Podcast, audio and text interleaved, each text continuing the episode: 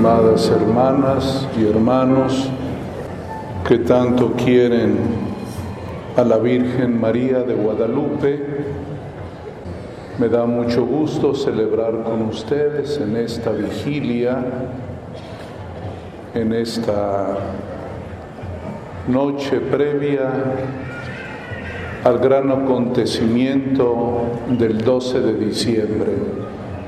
Es más, ya estamos en el 12 de diciembre.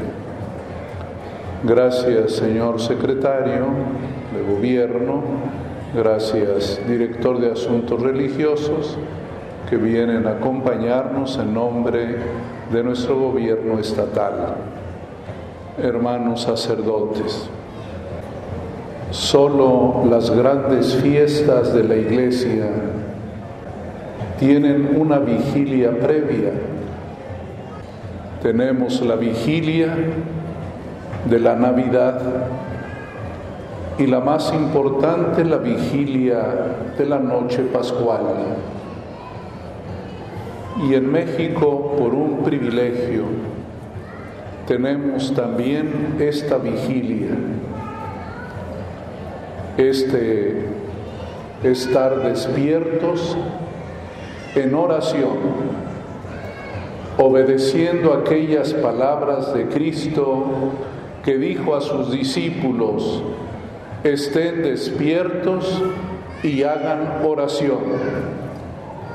Hoy es una noche de oración, pero de una oración muy llena de afecto, llena de profundo amor nos sentimos amados y también queremos retornar a la Virgen María nuestro amor.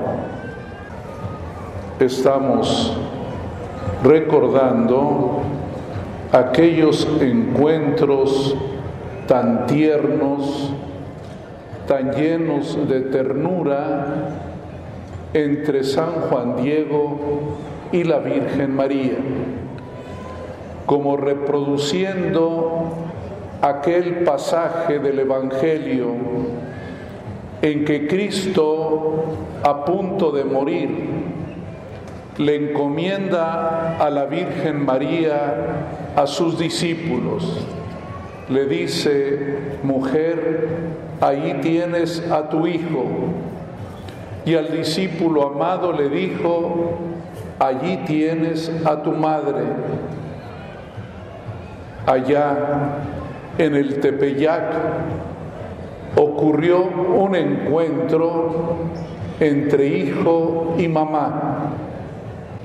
San Juan Diego tuvo la dicha de verla y de escucharla, de verla en su belleza y de escucharla en su ternura.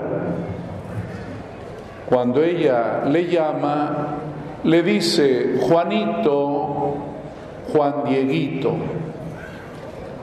Y todas las veces que se encuentra con la Virgen, escucha siempre esas palabras de confianza, de ternura, de afecto filial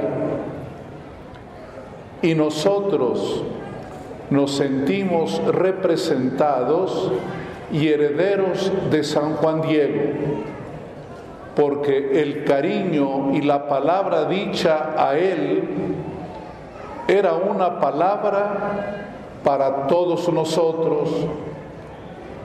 Por eso en esta noche los vemos de manera conjunta a la Virgen y a San Juan Diego. Ahí está el hecho completo, el encuentro. La Virgen nunca aparece sola, siempre en nuestra compañía, siempre cerca de su Hijo Jesucristo, siempre cerca de nosotros.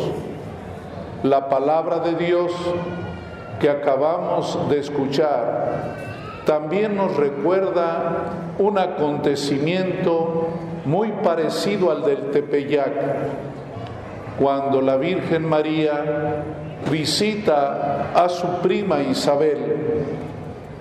Dice el texto que acabamos de oír, que apenas saludó María y todo cambió en el entorno, todo se llenó de alegría. Isabel y su niño que llevaba en el vientre, porque así es cuando María saluda, todo cambia, todo cambia. Cuando ella le saluda a Juan Diego, todo cambió para él y para México, para él y para el mundo entero. Por eso ustedes y yo hoy estamos con gozo y con alegría. No ignoro los problemas que tenemos cada uno. No olvido las alegrías que también cada uno disfruta. No hago caso omiso de los problemas que hay en México, que hay en nuestros pueblos, en nuestras ciudades. Ella los conoce porque nos conoce a nosotros y así nos quiere y así nos ama. Por eso decía hoy la palabra de Dios, yo soy la madre del amor y de la santa esperanza. Hermanos, cuando uno se siente querido, amado, se abre un horizonte de futuro. Hay esperanza.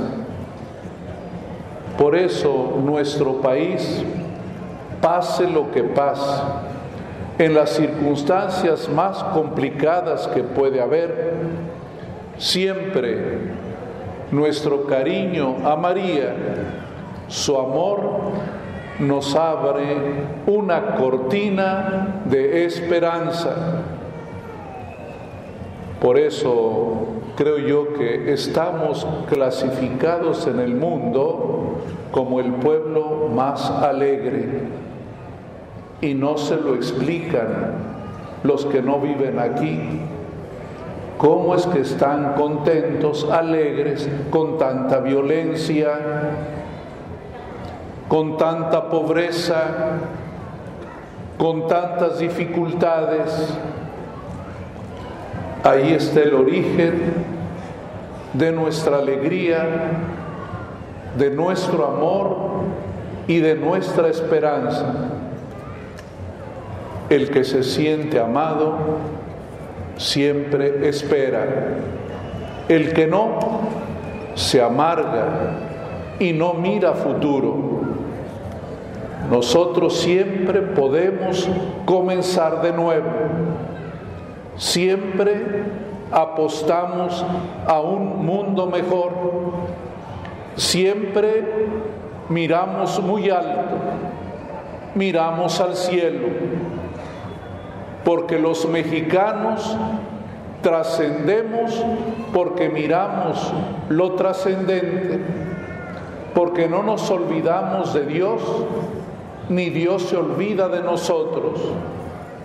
Esa es la fe, la seguridad de que Dios nos ama, la seguridad de que Dios tiene para nosotros una promesa de eternidad. La Virgen María siempre apunta al cielo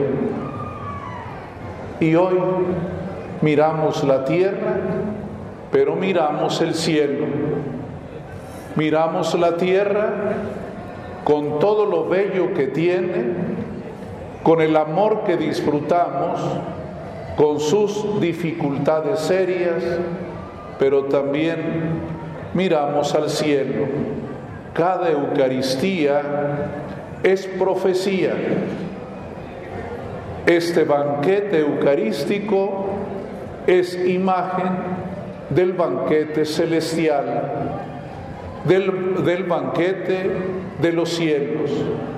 Ustedes y yo creemos en Cristo, que ha muerto y está resucitado, que vive para siempre, que la Virgen María está continuamente en el cielo con su Hijo y hacia allá apuntamos nosotros.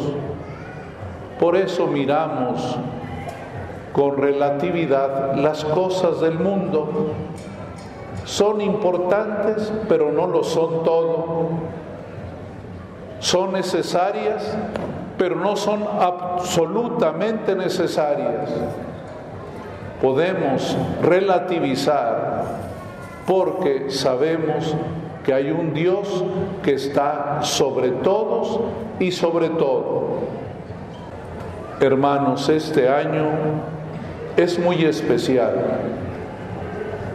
Estamos iniciando el novenario de años para celebrar en el año 2031 los 500 años de las apariciones.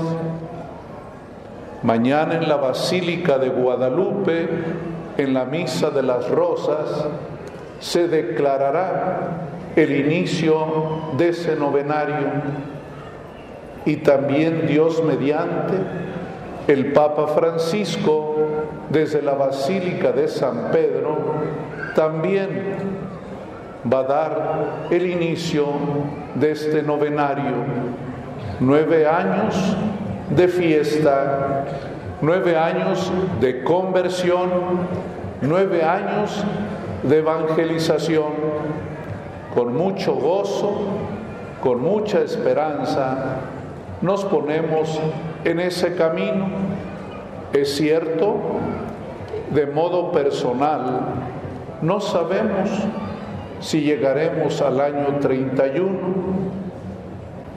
pero los que lleguen aquí en la tierra harán fiesta.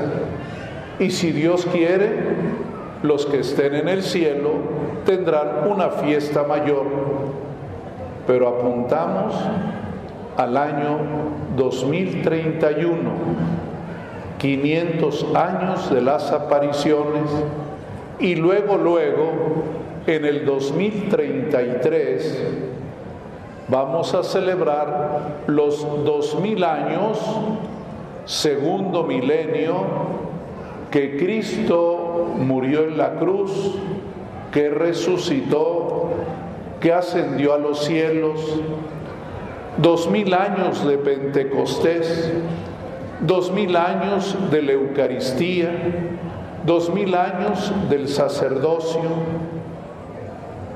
son años jubilares, pero ya los estamos pregustando desde ahora con mucha esperanza, con mucha alegría, miramos nuestro futuro. Creemos en la providencia divina. El Papa Benedicto, cuando nos visitó en León, Guanajuato, a los pies del cubilete, dijo algo bien importante el mal no tiene la última razón.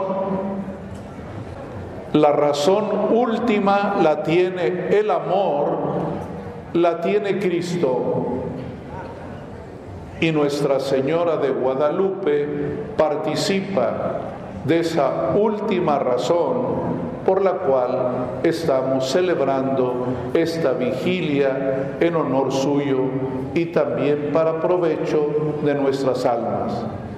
Que Dios bendiga, agradecemos a todos los que a través de la televisión o de las redes sociales nos están acompañando.